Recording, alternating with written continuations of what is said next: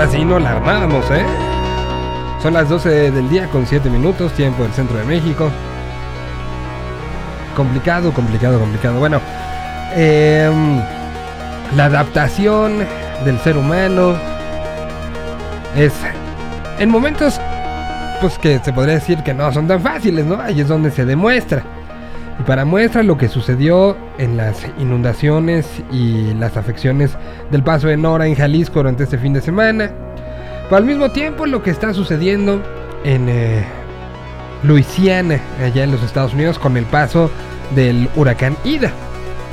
Al mismo tiempo podemos hablar de adaptación con eh, lo que sucedió esta mañana en este país con el regreso a clases en buena parte presencial, donde así se decidió y así se pudieron dar las condiciones, donde esperamos que, no acabe. Como podrán ustedes escuchar, eh, pues, pues algo está raro y estoy ahí como, como no en el mejor. Y, y, en este entorno, pues se imaginarán que fue un fin de semana complicado, que hasta pasé por prueba y toda la cosa. Y justo fue, e, e, es lo que pensaba la adaptación del ser humano en momentos como este nos ha enseñado muchas cosas. Una gripa normal como afortunadamente resultó que tengo, en otro momento hubiera sido y parecido como cualquier cosa, ¿no? No en estos días. No en estos días que, que han cambiado la valorización de algunas cosas. Pero al final, lo que se ha impuesto es ni más ni menos que justamente la posibilidad y la capacidad de adaptación del ser humano a cualquier, prácticamente cualquier circunstancia. Les digo, como ejemplo nada más vean lo que hemos visto en estas últimas horas. Cómo ha sido la adaptación, cómo para algunos niños fue su primer conocimiento de lo que eran las clases. En algunos otros parecía que no había pasado un solo día. En fin, estas son las historias desde una realidad paralela conocida como la Tierra 226, cuya parte importante es la adaptación. Bienvenidos a la semana. Tenemos muchas, muchas cosas de las que platicar en estos próximos horas. Bueno, casi dos horas, ¿no? Todavía. Bueno, empecemos con esto.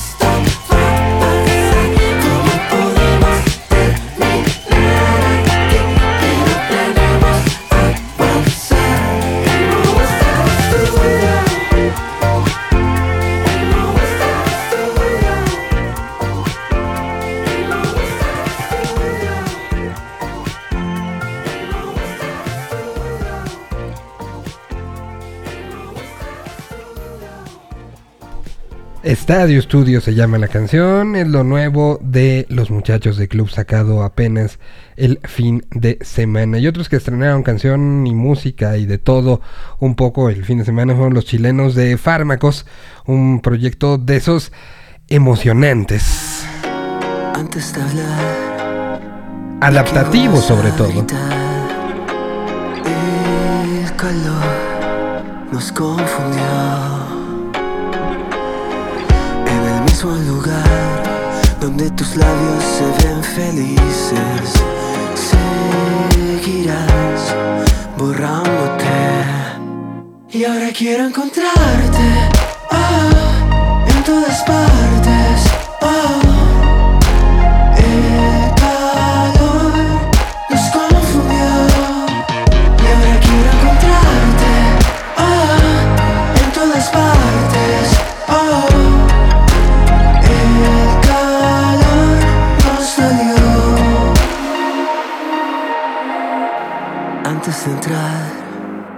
Y que vuelvas a girar. Estaré respirándote en el mismo lugar, entre tus labios y tus gemidos. Un beso en el cuello me mató. Y ahora quiero encontrarte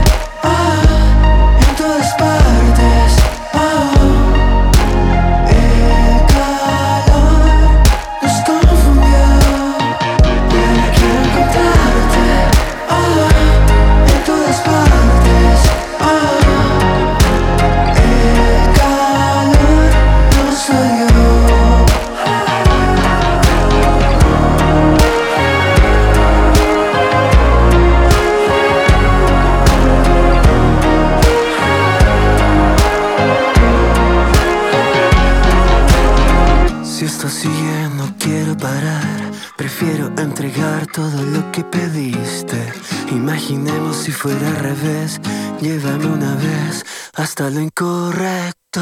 Aprovechemos la necesidad de transpirar mirando un espejo que tu deseo me pidió. Y ahora quiero encontrarte.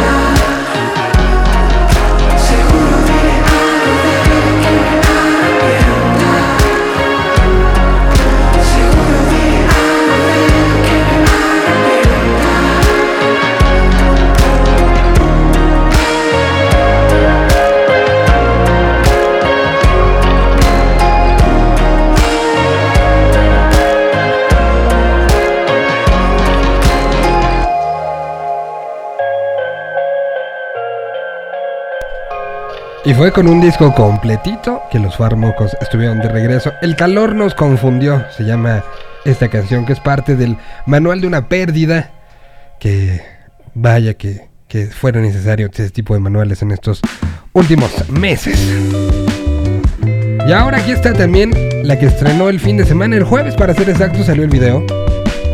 Y fue el momento de presentar música nueva por parte de Little Jesus mientras se encuentra en Estados Unidos.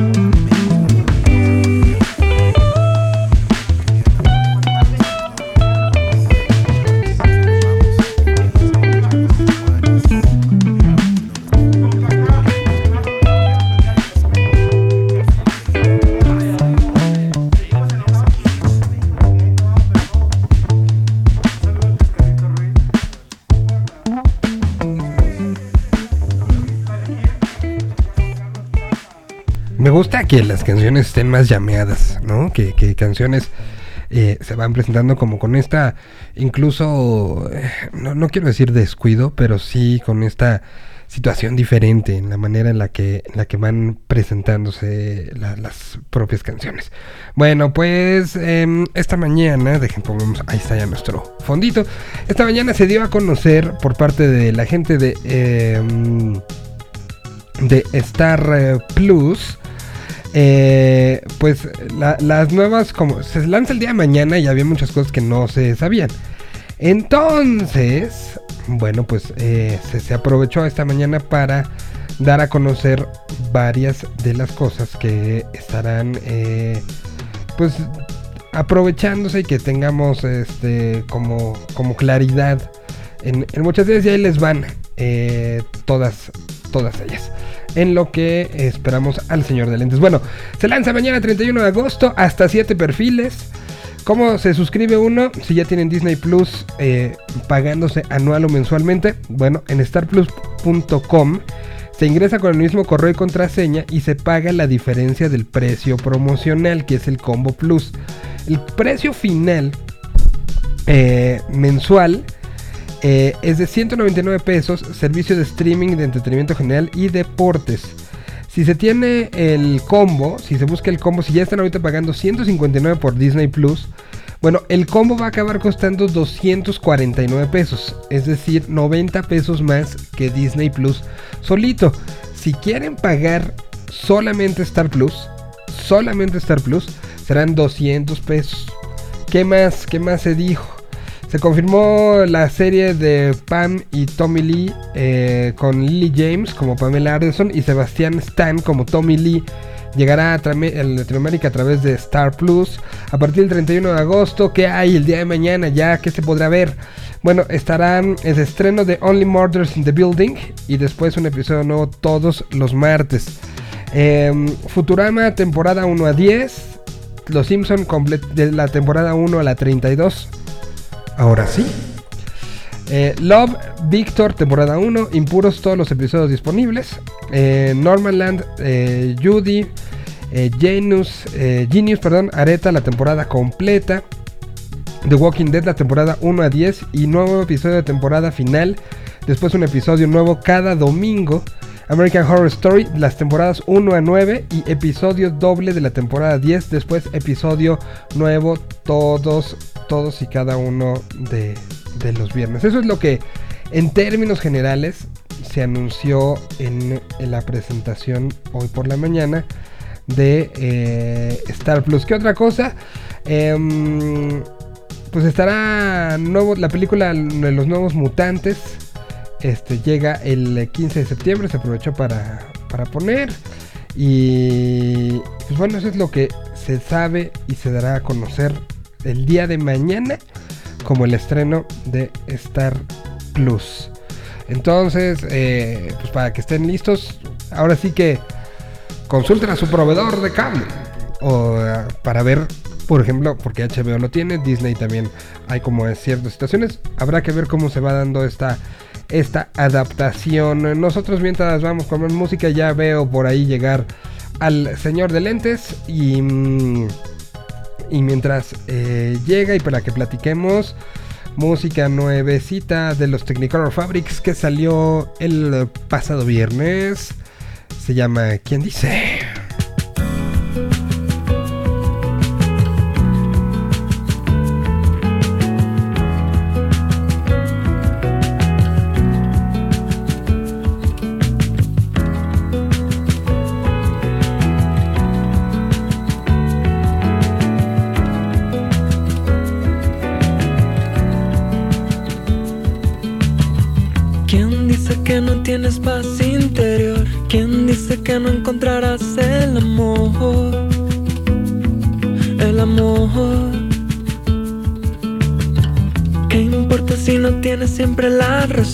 Y si logras olvidarlo no habrá. Dolor.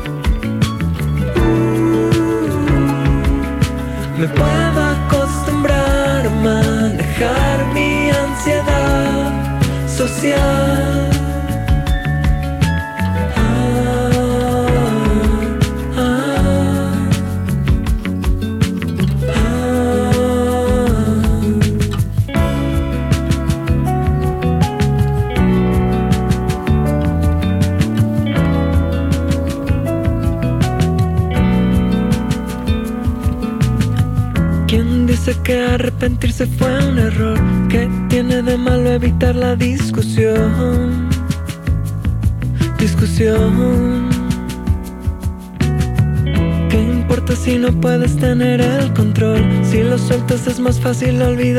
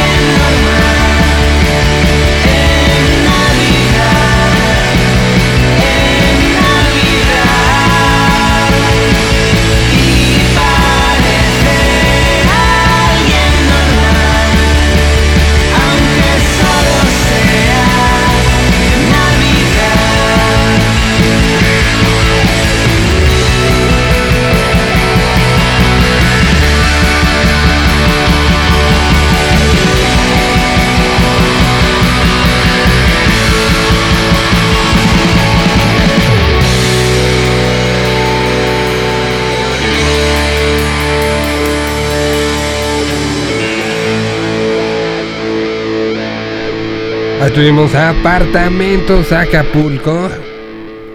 Y mm, bueno, pues esta canción que salió a principios de año que sí estaba como muy navideñina, pero que tiene todo, ¿no? O sea, sí tienen como toda la, la energía y, mm, todo el, proceso. Bueno, pues ahí estuvo Apartamentos Acapulco esta, esta tarde aquí a través de la Tierra 226.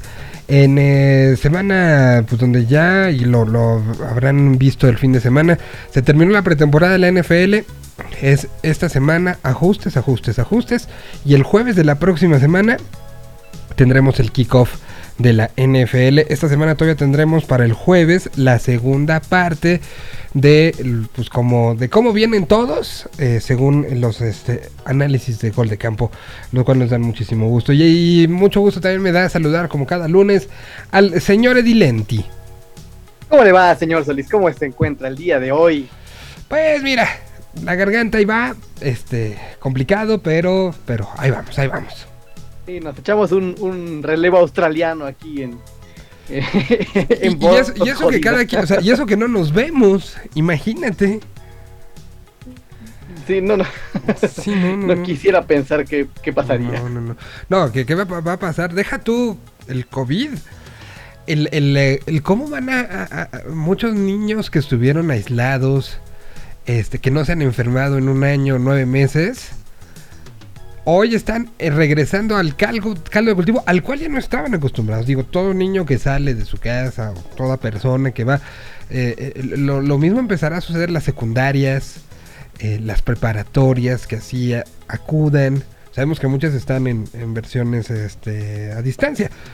Pero cuando se empiecen otra vez a generar esos caldos de cultivo, a los cuales uno ya, sobre todo hablo de ellos porque pues, son, son como una de las poblaciones que más apartadas de la normalidad, por así decirlo, estuvieron. Este, pues va a ser como complejo, ¿no?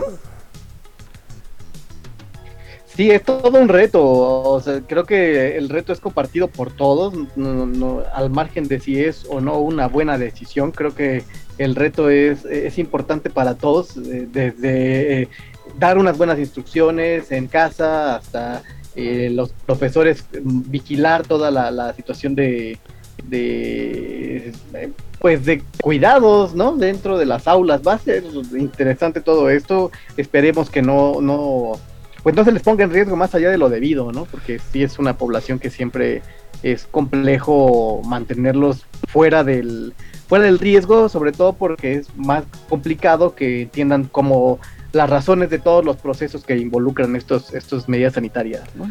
Bueno, y hoy en la mañana, evidentemente, pues fue la cobertura de los medios masivos de comunicación eh, por todos lados, desde lo que se opinaba el lado político hasta cómo era realmente el, regreso, cómo se estaba haciendo.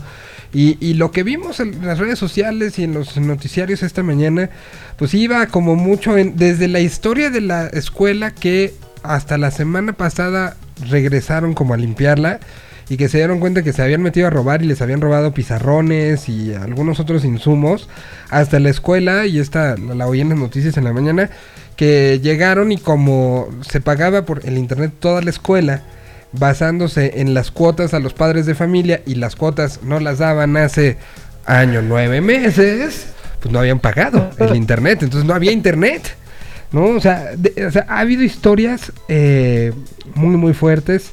Eh, desde pues quienes llegaron y vieron que, que, que, que- incluso en algunas no dieron la opción de, de lo digital, ¿no? Fue de o vienen o vienen porque no hay de otra. Entonces se, contravinieron muchas de las cosas que, que se, se empezaron a, a- a como decir, ¿no? Desde habrá que ver cómo se adapta, por ejemplo, la hora del lunch este si si es con distancia, si no es con distancia. No, hay una serie de cosas que las próximas semanas se- serán de un aprendizaje muy fuerte, pero pues que realmente eh, un- uno de los temas es eh, cada quien vive su ahora sí que su realidad y su sabe, sabe confrontar y creo que hoy no es un día más que para decir ánimo a todos, ¿no? Así sean nuestros hijos, nuestros sobrinos, nuestros vecinos, cada quien habrá tomado la mejor decisión pensando en la historia que se vive dentro de cada casa. Al quien los, deja, los dejaron en, casa y quienes los mandaron a la escuela. hay quienes eh, están pidiendo ayuda, hay quienes eh, pues no, pero, pero creo que eh, pues no hay que ponernos ni en la postura de la escuela es lo mejor que hay y bueno hay que ir o, o, en el otro lado, ¿no? O sea, la, postura de no voy. Pues es el diablo. Es el diablo, ¿por qué no? Y bueno, pues es, fue un día interesante en, en, cómo se dio la cobertura y, cómo se sentía el eh, justo eso, ¿no? La polarización hasta en las coberturas. Claro, es que es muy curioso porque, digo, los paulatinos regresos de diversas actividades han sido eh, en, el, en el renglón de la, pues, de, de, de cierto nivel de conciencia, ¿sabes? Creo que el tema de, poder regresar a, los restaurantes, al cine, a formatos diferentes de conciertos, a oficinas, se da en un margen en el que pues todos los involucrados son adultos y obvio no no es que eso garantice absolutamente nada pero eh, en el tema de, de, los niños creo que sí es es un día importante porque hay por ahí la, la opinión generalizada, o, bueno, o no tan generalizada, pero sí existe una buena parte de la, de la sociedad que, que opina que pues ah, básicamente vamos a tener que aprender a vivir con esto, ¿no? Porque no es algo que se vaya a ir eh, de manera rápida. Y esto, eh, esto abre la puerta a un montón de vivencias diferentes y extrañas en las que habrá quien diga, ah, escudado en el tema de, pues tenemos que aprender a vivir con esto, le importe un rábano todo lo, que tenga que ver con medidas sanitarias y de instrucción a los más pequeños, que insisto, es, es complicado porque no siempre, eh, no es tan fácil como darles las instrucciones sin, sin tener todas las respuestas en la mano para resolver sus dudas, ¿no? O sea, no van a hacer las cosas porque sí, van a tener dudas de por qué ¿Por qué no me puedo quitar el cubreboca? ¿no? Entonces sí abre la, la ¿Por qué no me puedo poner el de mi amigo que está más padre? Eh, claro, ¿no? O sea, hay un montón de cosas, de, digo, todo mundo eh, si hace el ejercicio de ponerse en los zapatos de, de, los, eh, de los pequeños y recuerda un poco cómo era de niño, pues te podrá imaginarse la cantidad de cosas, de cosas singulares que vamos a encontrar. Y, y vale, o sea, bueno, ni modo, ¿no? Ah, eh, vamos todos juntos en el barco y habrá que tomar las mejores decisiones, las decisiones más acertadas para, para cuidarnos, para seguirnos cuidando todos juntos, porque el hecho de, que, de que sean los niños los que regresan no quiere decir que solamente ellos estén en riesgo, ellos van a regresar a sus casas con un montón de gente que no se quiso vacunar o con un montón de gente que ya se vacunó, pero que de todas formas es susceptible de contagio, en fin, ah, eh, es un, un momento interesante y pues que no, no minimice el riesgo, ¿no? O sea, habrá que estar muy atentos a todo lo que suceda. Habrá que ver cómo los números finales, la frialdad de los números, pero hoy 25 millones de alumnos estaban llamados a regresar a la escuela. En, en algunos estados el retorno iba a ser escalonado con un modelo híbrido, pero fueron 18 meses desde el cierre de ese fin de semana de marzo donde, donde se dijo mejor para atrás. Y hay que tomar en cuenta, la UNAM, el Poli, muchas universidades siguen en, eh, virtual y seguirán así hasta por lo menos enero. Entonces habrá que ver, habrá que ver los resultados de estos días. Bueno, pues así el, pues un poco un tema que, que les digo, directa o indirectamente, pero creo que todos platicamos con alguien que tuvo que tomar las decisiones en estos últimos días, entre redes sociales o los que lo hacemos como yo en primera persona y que tuvimos que tomar esa decisión y, hoy levantarnos terriblemente temprano, este, hasta, hasta los que lo veían con sus sobrinos o sus primos o los vecinos o los, y, y que hoy, hoy, pues siempre un primer día de clase, aunque ya no tengas nada que ver, se siente en el ambiente, ¿no? Sí, se siente como, como, que algo, algo, algo es diferente. en, la, mañana yo, yo no estaba muy, este, pues, no lo había bajado del todo a mi conciencia y en la mañana que salí a pasear al perro y, a caminar un poco para no para eliminar los kilos que me dejó el contagio pues sí me, me, topé con una escuela no con un kinder y de pronto ver las filas de personas llevando a los niños y fue como, ah, me dio un calambre mental. Sí, es, es así como, ¿qué? ¿Qué? ¿Cuándo? ¿Cómo? Sí, no, no, no, está, está pasando y está pasando en prácticamente todo el país. Que hay, que hay una gran estadística que me dijeron la semana pasada. ¿Sabes cuántos países del mundo, del mundo, habían mantenido el no escuelas durante 18 meses? ¿Cuántos? Al día de hoy, dos. El día de hoy, creo que ya ninguno.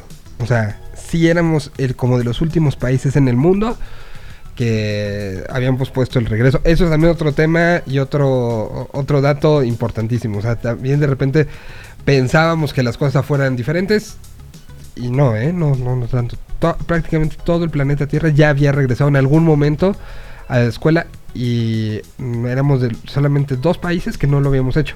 Es una, una buena, este, un buen buen dato, ¿no? Bueno, voy con música, mm, este, y regresamos ahora sí ya con la sección del señor de lentes. Mientras aquí está, ya que estábamos como por España, ellos siguen haciendo sold outs y sold outs y sold outs. En una gira que está planteada con muchas, muchas, muchas cuidados, pero que ha sido muy exitosa. Aquí está Love of Lesbian. La canción se llama El Sur. Del viaje épico hacia la nada. Presentado en este 2021. Empiezan mis versos con frase maldita, tenemos que hablar. He conocido a alguien más, se trata de mí. como medusas que van al calor. Hiciste salir de mis mares corriendo, dejarte en la arena de un sueño y volver a los días que fui yo. Santa Cruz, acuda a ti otra vez. Oblígame a querer, oblígame. Con la señal de la Santa Cruz,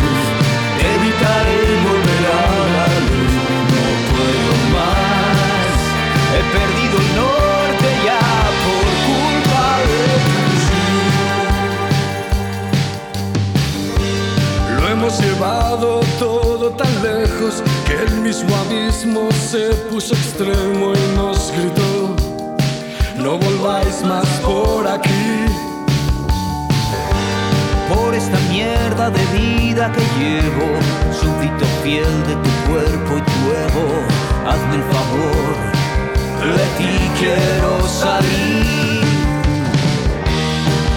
Es un sin Dios, la senda de un premuerto, casto desierto donde llueve al azar. Si mueres de sed, el agua es letal, sé que tu mano acuna un puñal, deseo que me olvides, deseo volver.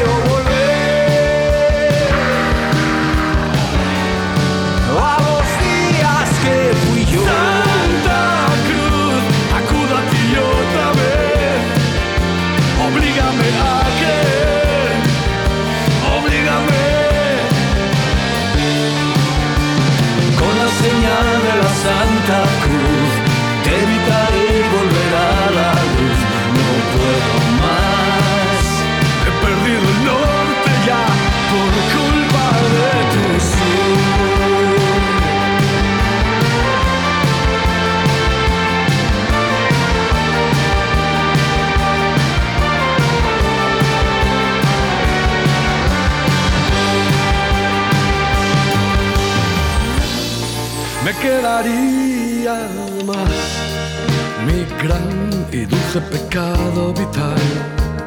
Usaría el presente más. Pero la pasión, no sé, burlada condicional.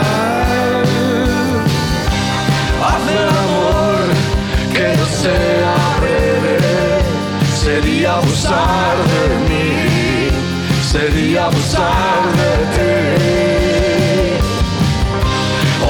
Estar, mi pequeña muerte, vas a desear por mí, vas a desear por mí.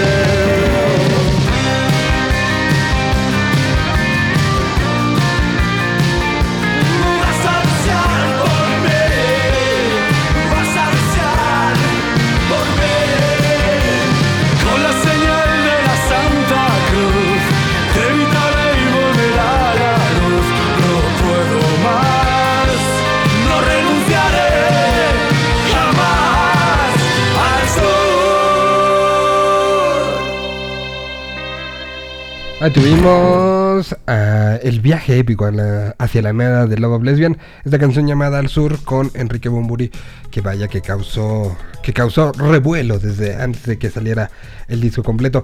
Señor de lentes, ¿qué tenemos esta semana en eh, las lecturas y el, eh, el cómo apapachas a los a los eh, a los lectores y fomentas nuevos lectores? En día de, en semana de regreso a clases además semana de regreso a clases, pues nos fuimos ligeritos, ligeritos, ligeritos, y nos vamos a, hasta Italia, a la Italia, a la literatura contemporánea italiana, para explorar una obra de 1994. Esta obra fue el preámbulo eh, a, un gran boom que tuvo su autor, Alessandro Barico, dos años más tarde. En 1996, eh, él publica Seda, que es una novela que le valió eh, aplausos en todo el mundo, que se ha traducido a más de 40 idiomas y eh, que de alguna manera convirtieron a Alessandro Barico en, una, en uno de esos personajes singulares de, la literatura que tiene por un lado mucho un público creciente y que lo, que lo admira y lo ama y todo lo que saca les parece genial. Y por supuesto tiene el otro lado que tiene muchísimos detractores. Hay gente que eh, señala que o acusa eh, cierta, cierta ingenuidad en la literatura de, Barico. Y es algo en lo que, fíjate que eh, eh, yo estoy de acuerdo, pero desde otra, desde otra perspectiva. Creo que a mí no me parece un, pecado esta, esta ingenuidad y esta esperanza y gran positivismo que carga Alessandro Barico en su, en su trabajo porque creo que a partir de ella hace unas historias realmente formidables. Prueba de ello es este, este libro que se publicó en el 94. Originalmente él escribió esta obra como un monólogo que eh, se llevó a, una puesta en escena eh, en, el mismo 1994 y que se llama Novecento. Novecento es, una, es un monólogo sobre un, es un trompetista que nos está contando la historia de un, de un pianista eh, del pianista de un eh, crucero llamado el Virginian en los años 30. Y eh, es una historia singular porque el personaje es un niño que abandonan en el barco a los 10 días de nacido y lo adopta la tripulación. Entonces nos cuenta un poco sobre la infancia de Novecento y hay un punto en el que el niño parece que desapareció, ¿no? Después de que muere quien lo encontró en el barco. Y después reaparece en el mismo Virginian eh, empezando a tocar el piano y se convierte en un pianista excepcional. Entonces eh, crece alrededor de él una leyenda increíble eh, que tiene dos peculiaridades. Una es esa, esa habilidad que tiene para tocar el piano que es fenomenal, y la otra es que él nunca se ha bajado del barco. Entonces es la historia de un tipo que vive en el barco, contada desde el punto de vista de uno de sus amigos de la banda, que es el trompetista, y, nos cuenta eh, toda esta, toda esta, toda esta extraña y fascinante historia de un personaje rarísimo llamado Danny Woodman TD Lemon 900. La, la, obra y el, el, libro fueron tan bien recibidos que apenas cuatro años después, eh, pues dijeron, vamos a llevarla al cine. Y se hizo una adaptación cinematográfica en donde el protagonista de la historia es encarnado por Tim Roth, este grandísimo actor. Y, em, y nada más y nada menos que el director fue, pues ahí, ahí, este, ahí nomás fue el señor Giuseppe Tornatore, ¿no? Eh, ay, poquita cosa. Entonces, eh, no hay que confundirla cuando buscan la película, si, les llega a interesar, porque es una película muy bien llevada. Eso, eso que, decirlo, es realmente una adaptación fenomenal. No la vayan a confundir con Novecento de Bertolucci, que tiene otro tipo de, situación, igual. Eh, leemos un par de pasajes con, eh, de, esta, de este monólogo, novela, llamado Novecento. El primero de ellos tiene que ver con la infancia de, de Novecento. Y el segundo es un pasaje increíble del monólogo en el que nos relatan un enfrentamiento, un duelo musical que tienen a bordo del Virginian, eh, Novecento, contra Jelly Roll Morton, quien fue, que eh, en, en vida se autoproclamó como el inventor del jazz. Ay, nada más, ¿no? Entonces retoma a este personaje Barico de este personaje real que es este, Roll Morton y tienen eh, este pasaje en el que se enfrentan en un duelo muy singular. Y pues como siempre el diálogo musical eh, buscamos algo interesante que compartirles y eh, nos aventamos con dos piezas que, que, tienen que ver con dos pianistas.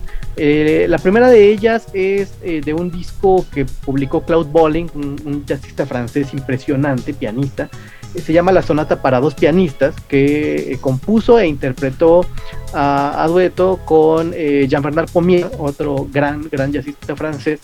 Y el otro es un concierto, es parte de un concierto que se organizó en el 84 en Ottawa, que eh, reunió a tres figuras, una de ellas también el propio Claude Bolling, la otra Oscar Peterson, nada más y nada menos, y Michel Legrand, que es otro de los pianistas excepcionales del jazz francés. Y hay una, hay una hay un pasaje, hay una rola, un, tema en el que se avientan un, dueto, un, duelo, un duelo dueto, eh, eh, Michel Legrand y Claude Bolling, en, de, en una versión muy singular de The Windmills of Your Mind. Entonces ahí está eh, acompañando estos, estos encuentros entre dos pianistas, la, lectura que tenemos para ustedes esta semana en el podcast del Señor de Lentes, que ya la pueden escuchar de 900 de Alessandro Muy bien, o sea, ya está, ya está disponible en cualquiera de las de las este, formatos eh, o en cualquiera de las plataformas. Correcto, ya está ahí disponible, la pueden escuchar y ya la pueden compartir con todos sus amiguitos y amiguitas a los que quieran recomendarles lecturas.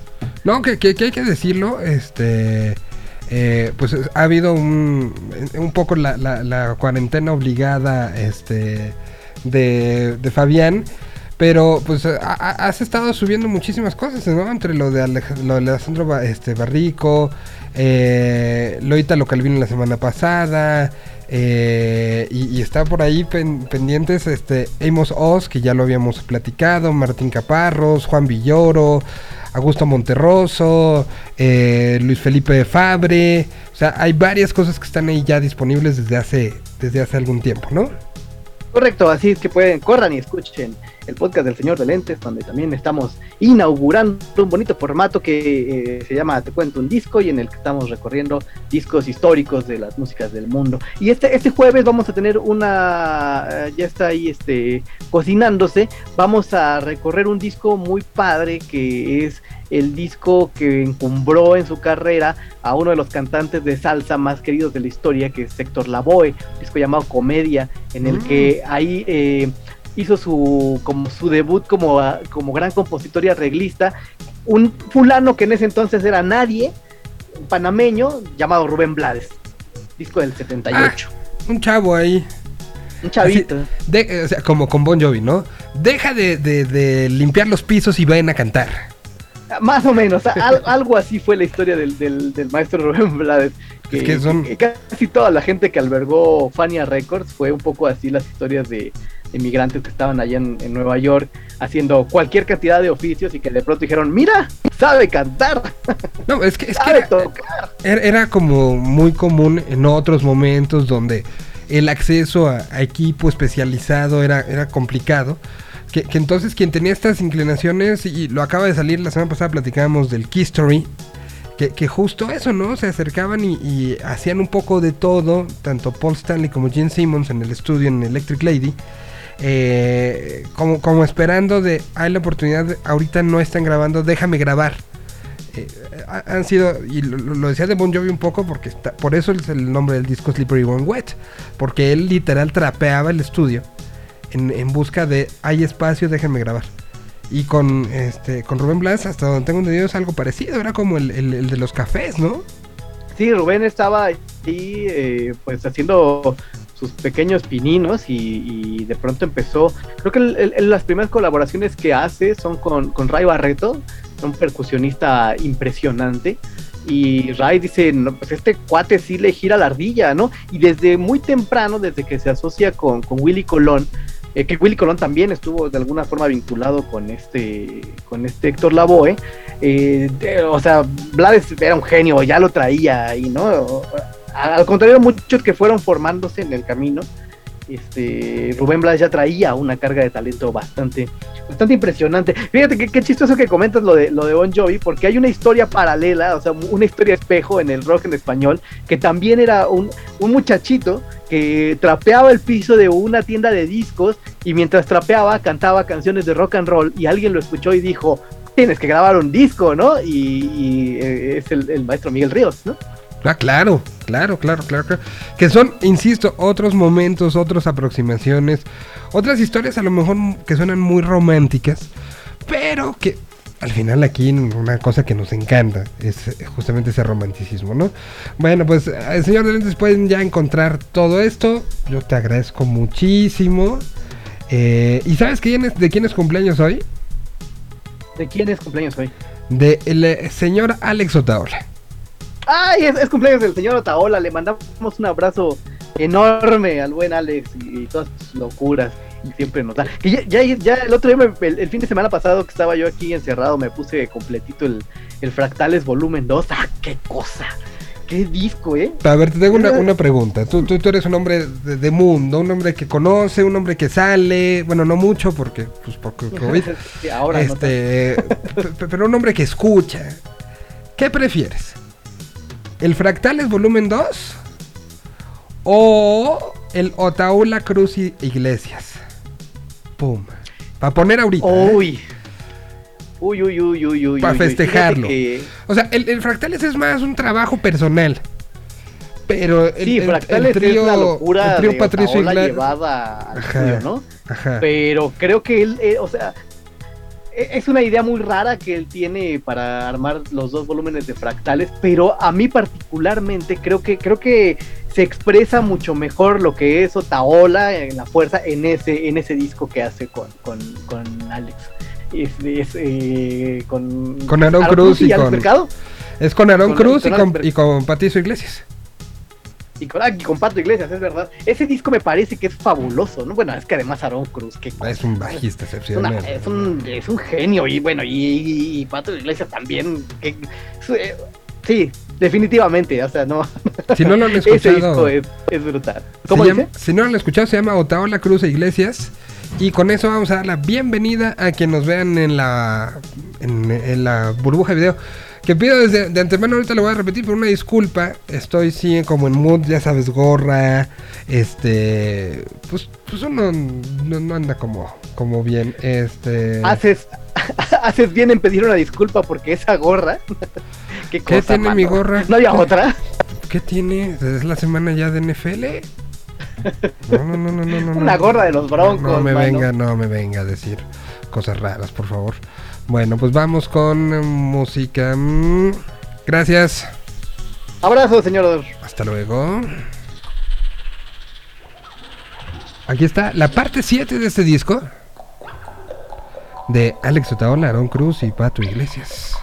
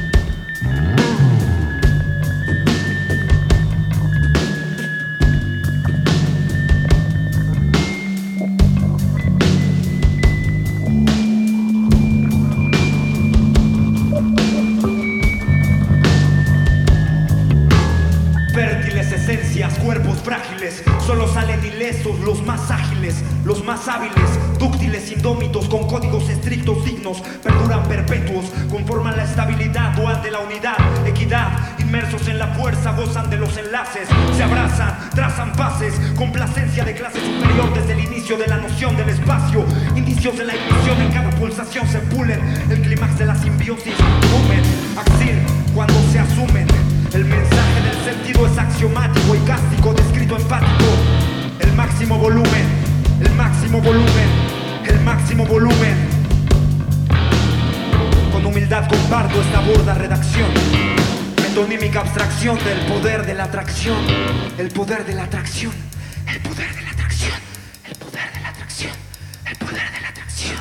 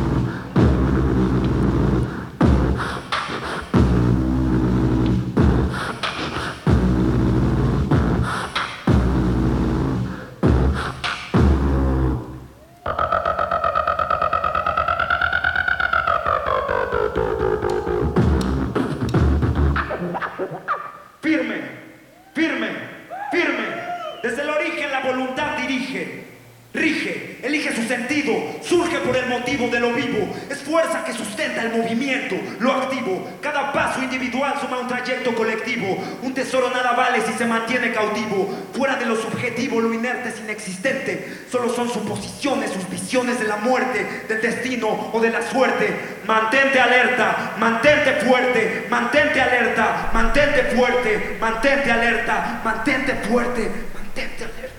Y así celebramos a alguien que cumple años el día de hoy y que hace locuras a más no poder, que es Alex Otaola y que hoy lo festejamos. Estoy, hicieron este show llamado Otaola Cruz e Iglesias eh, hace algunos años y, vaya que, fue, fue 2019, si mal no recuerdo, cuando se juntaron estos tres gigantes a, hacer eh, eh, cosas que incluía la participación que acabamos de escuchar, la, la, participación arriba en esta, en esta parte medio de spoken word de Edward John.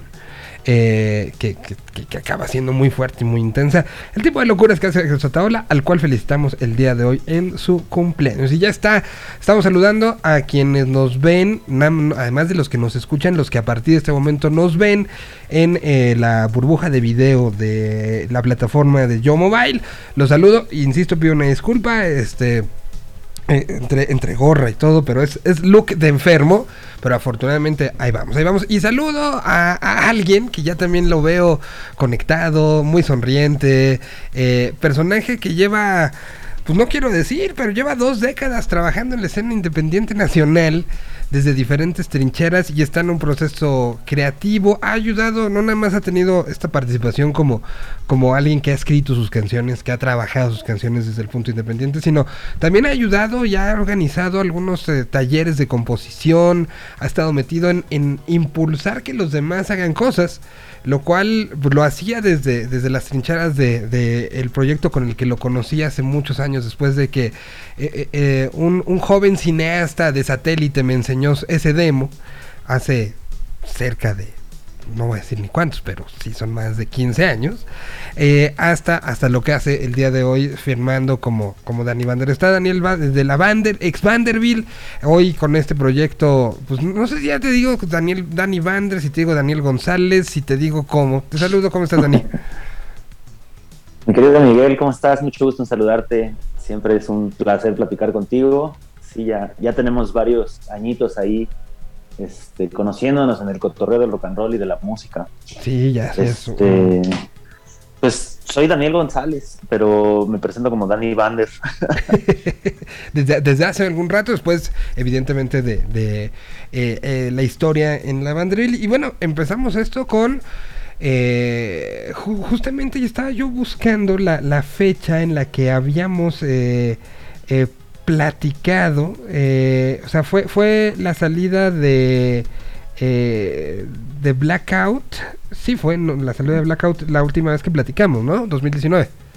2019, sí, estaba yo lanzando ese disco que produje con la gente de Cleopatra, que, eh, Cleopatra Records. Es una cosa rarísima para mí porque Cleopatra es una disquera oscura y dark y metalera y súper densa. Ajá. Pero este, nos contactamos y salieron cosas chidas. Salió ese disco de Blackout. En 2019 justamente fue que, que- que sucedió ese último disco que lancé. Ya viene el próximo. Y luego vino el 2020. ¿Qué pasó para alguien que, que, insisto, está desde el punto de, de vista del creador? Porque no nada más haces, haces este, canciones, sino, sino, sino estás como fomentando, lo decía, ¿no? Desde, recuerdo algunos, algunos talleres de composición, estar también en la parte audiovisual, estar impulsando otras cosas.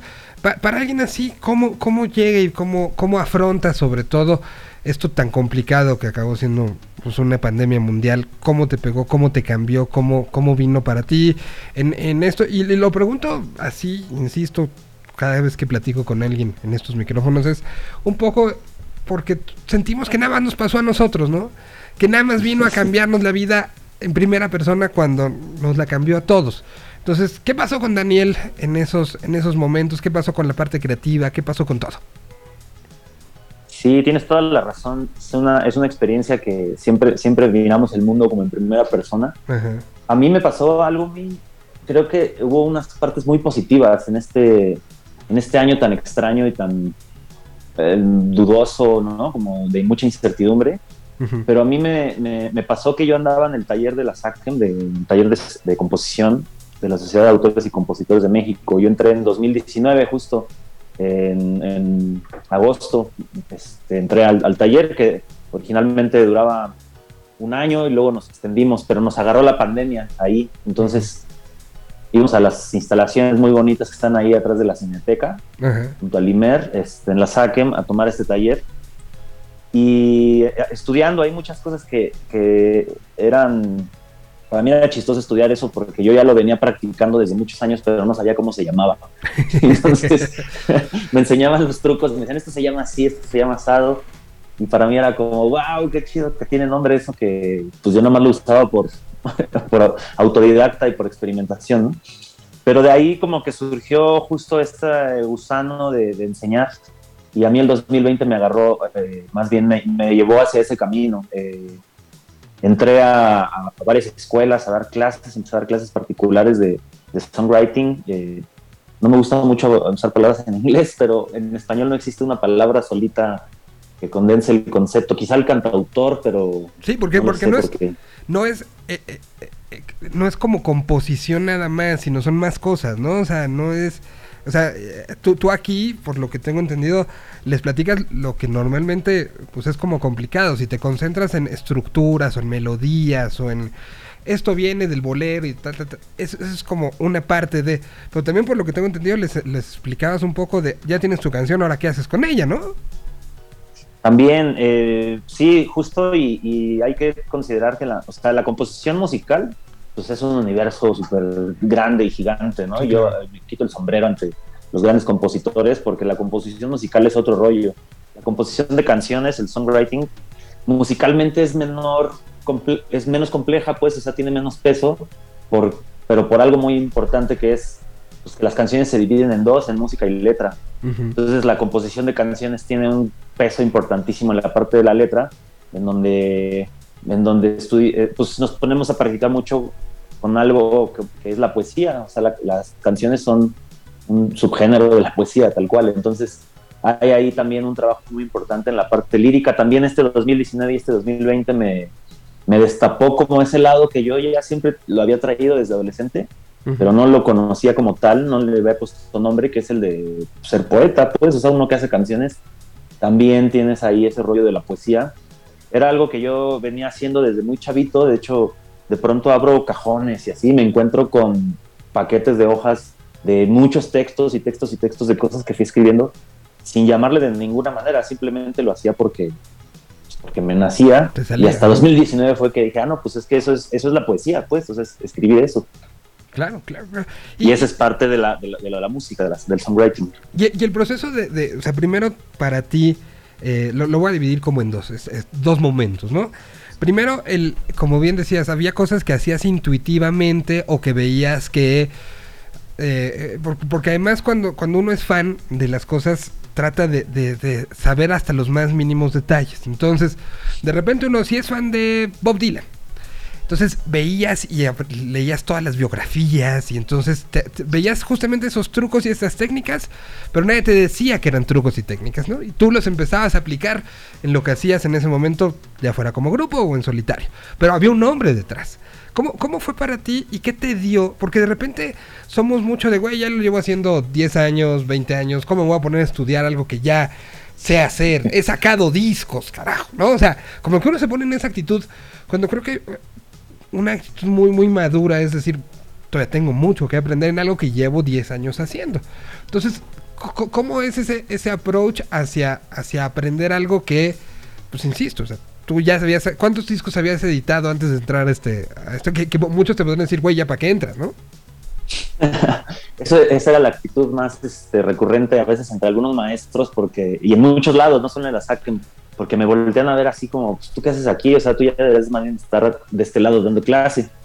Pero creo que pasa en general en, en- en todo tipo de cosas del conocimiento humano, pues que van evolucionando. O sea, tienes que estar estudiando permanentemente y el- en, la, en la música, pues evoluciona día con día, o sea, tecnológicamente, las técnicas, los estilos, todo, ¿no? Y yo creo que eh, a mí me gusta estar como en este espacio intermedio entre que todo el tiempo estoy aprendiendo y todo el tiempo estoy enseñando también, porque te lo juro, cuando enseñas, eh, tú eres el alumno que más aprende cuando te toca ser maestro. Es un lugar común que lo dicen muchos maestros, pero es real cuando te tienes que sentar a hacer eso. Sí, pero sí pasa, ¿eh? O sea, cuando uno tiene la fortuna, porque creo que es una fortuna de, de poder eh, compartir el conocimiento con alguien más, el que más acaba aprendiendo y, y que rebota y ya uno dice, ay, esto, siento, esto sí lo entendieron. Ah, esto ni les interesó. O sea, eh, eh, se viene dando como, eh, como esta situación y uno aprende a veces más que, que el alumno, ¿no? Que hemos, hemos tenido la, suerte de dirigir alguna clase, así lo hacemos. Entonces a ti te tocó brincar de una a la otra. Sí, y, y, eh, vino, vino de la mano todo el proceso de, de- de- de crecer con la Vanderbilt. Después, eh, lo que pasa es que a la Vanderbilt todo le pasó como muy, este, ¿cómo puedo decirlo? Fueron sucediendo las cosas un poco sobre la marcha sin que nosotros supiéramos bien qué onda, ¿no? Este, eso, o- surgió la oportunidad de, de- de grabar un disco y entonces nos metimos a grabar un disco y luego este, nos encontramos con Wax y empezaron a pasar cosas y era como ir cascareando sobre la marcha. Cuando la Vanderbilt se detiene en 2015, yo tenía mucha ansiedad por ser productor. Mi, mi- mi gran anhelo era producir. Entonces me meto a estudiar producción y a partir de ahí surgió, o sea, vino como así una marejada de estudios donde me empezó a gustar muchísimo estar estudiando. Me metí a estudiar para cursos para ser DJ, me metí a estudiar un curso de management con el Wax, que también el Wax me decía, pues tú casi aquí, güey, si ya, ya lo viviste, ya este, lo, lo, lo conoces en, en la realidad, pero siempre uno aprende y Claro. es bien importante este, irte empapando de nuevos conocimientos, conociendo más personas. Después fue lo de la SACEM y yo sigo estudiando y estudiando y todos los días. Ayer, no ayer, no, el sábado terminé un taller de poesía que me metí a estudiar con este, el gran poeta Mario Bojorques. O sea, todo el tiempo yo creo que ya podría, como, como estos doctores que llenan su pared así con diplomas de todas las cosas que han estudiado, ya estoy, ya estoy llegando a mi, a mi gran colección para llenar una pared porque me gusta mucho, soy un gran explorador, me gusta mucho estar aprendiendo. Que, creo que es, una de las cosas que podría, este, podríamos enfrentar en esta nueva normalidad, ¿no? El no irnos a dormir sin haber aprendido algo. Y creo que todos los días se puede aprender algo de- de- del entorno, de las personas que nos rodean. Diario se puede aprender algo, ¿no? No tener como la soberbia de decir, no, yo ya sé todo, yo ya sé todo de este negocio, ya sé todo de lo que hago de trabajo, ya sé todo de lo que más me gusta. No, que todos los días se puede aprender.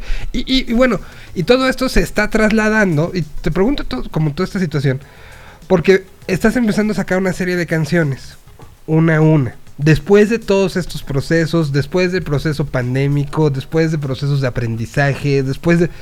Pues me imagino que si hay una gran diferencia entre lo que sucede en Malacopa, luego Blackout, a estas canciones que están saliendo. O sea, por lo menos en, en, eh, por los diplomas que están pegados en la pared, habría que pensar que algo de esos diplomas están concentrados en estas nuevas canciones, ¿no? Sí, totalmente. Yo pienso que este, este nuevo, nuevo álbum que estoy por estrenar, el 26 de octubre va a salir ya el completo. Este, si algo tienen estas canciones, justo ya es toda esa todo ese proceso de aprendizaje ya condensado en una, cosa que, a mí me dejó pero tremendamente satisfecho. Es un disco que me gustó mucho hacer. Me volví a juntar con mi, con mi hermano AJ Dávila, mi gran okay. J. Dávila, que otra vez trabajó en la producción.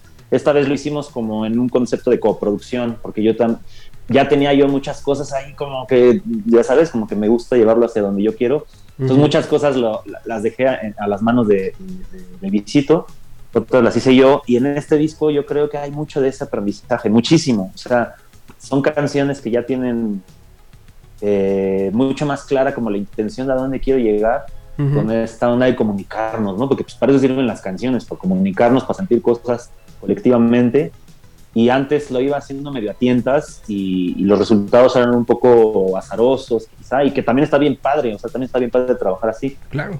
Pero esta vez como que ya éramos mucho más claros en lo que queríamos, ¿no? Entonces tenemos una canción así súper triste y, y, buscábamos entonces cuáles eran, cuáles eran las formas de grabar, qué teníamos que hacer con la... Había mucho énfasis en la interpretación, nos clavábamos mucho como a, a estar macheteando el asunto de la interpretación. Me tenía ya bien desquiciado el visito porque me ponía a repetir tomas y tomas y tomas, buscando un cierto tipo de, textura o de emoción o cosa que quedara ahí, más allá de solo la letra y la música. Entonces, creo que ahorita, sin querer, me estoy dando cuenta de eso, de cuando ya tienes como toda esta técnica estudiada y practicada, justo lo que te permite es clavarte en la interpretación, que ya es como la cosa más un poco intangible, que es medio difícil entender realmente cómo, cómo conseguirla, simplemente es ir probando e, ir haciendo ajustes sobre la marcha. Claro, que, que, ese es el elemento que lo hace que una interpretación de una interpretación a otra, haciendo la misma canción, cambie radicalmente y te pueda llevar a un lugar a otro, ¿no? Y esa es la parte donde está mucho de la magia de quien se pone enfrente a cantar, ¿no? Sí, totalmente. Creo, creo que la, la, interpretación en este caso tiene mucho, mucho que ver.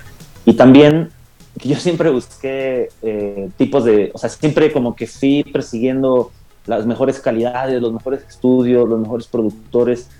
Y esta vez es la, es, es la primera vez en que yo meto las manos en la producción ya de una manera consciente. Siempre estuve con todos los hijos de la Vanderbilt, este, los productores con los que trabajé, José Lo, este, Jean Polo Moravito, todos con los que trabajé no, no van a dejar mentir. Yo soy muy control freak a veces me gusta siempre estar ahí como con las manos metidas en, en la cazuela, ¿no? Pero esta vez es la primera vez que sí ya lo hago como con esa responsabilidad de, saber que al final va a quedar mi nombre de ahí y que tiene que ser una producción eh, que, condense lo que yo quiero comunicar.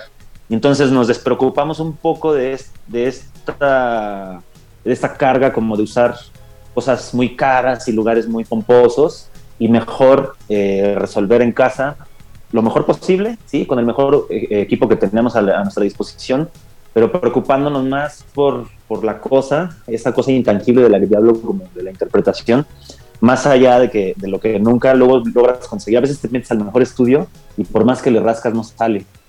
Y, creo que fue un gran aprendizaje ahora grabar este disco y ver eso, ver que, que realmente la cosa estaba ahí en las propias canciones y en así como sumergirnos de lleno en tratar de encontrar esa, esa textura, esa cosa, esa chispa rara en la interpretación.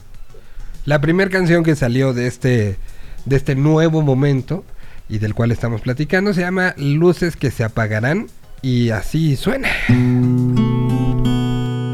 Hoy, de todo lo que fuimos, no queda más que la certeza de la duda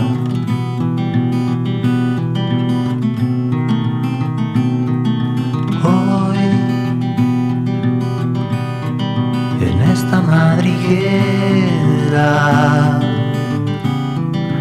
estamos esperando la respuesta más oscura. Somos luces que se apagarán.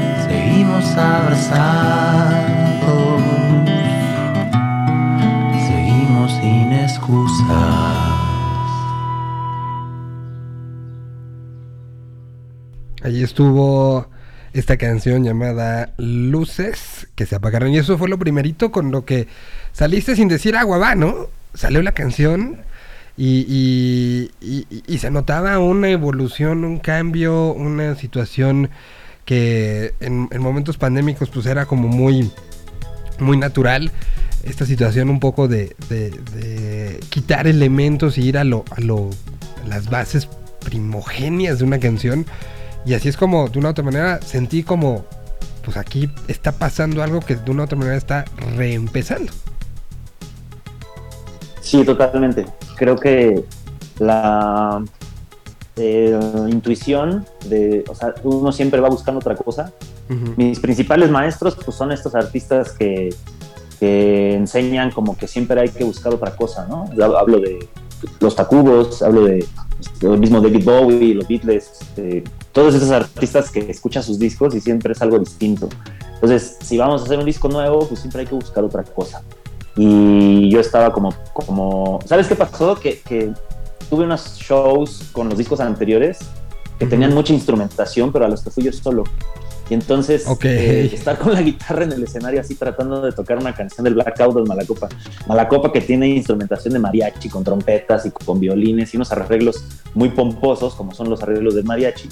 Eh, de pronto me estaba yo enfrentando en un escenario así con la canción y todos estos pasajes instrumentales que deberían estar repletos de cosas y así como, como calandria llena de flores, Ujú. pues era yo solo con la guitarra. Entonces dije, voy a hacer un disco que sea lo contrario, voy a hacer un disco donde la canción se sostenga solita, donde yo pueda estar sentado con la guitarra en un escenario y no necesite del arreglo, que la canción se sostenga sola, con la letra y con una guitarra. Que, que, que a veces, o sea, eh, a- a- hablarle puede decir, bueno, hoy voy a hacer esto, no es, no es fácil. No es fácil. ¿Cu- ¿Cuántas canciones escribiste en este proceso? O sea, entre los cursos, ¿no? Porque, porque pues, además entras una, una- a un curso, un diplomado de composición, evidentemente te ponen a escribir y te ponen a escribir desde del colibrí que pasó hasta experimentar tus emociones, experimentar emociones en tercera persona. O sea, ¿cu- cuán- ¿cuánto fue el proceso de estos del 2019, 20 para acá tuyo en esa en ese sacar, sacar, escribir, escribir, escribir?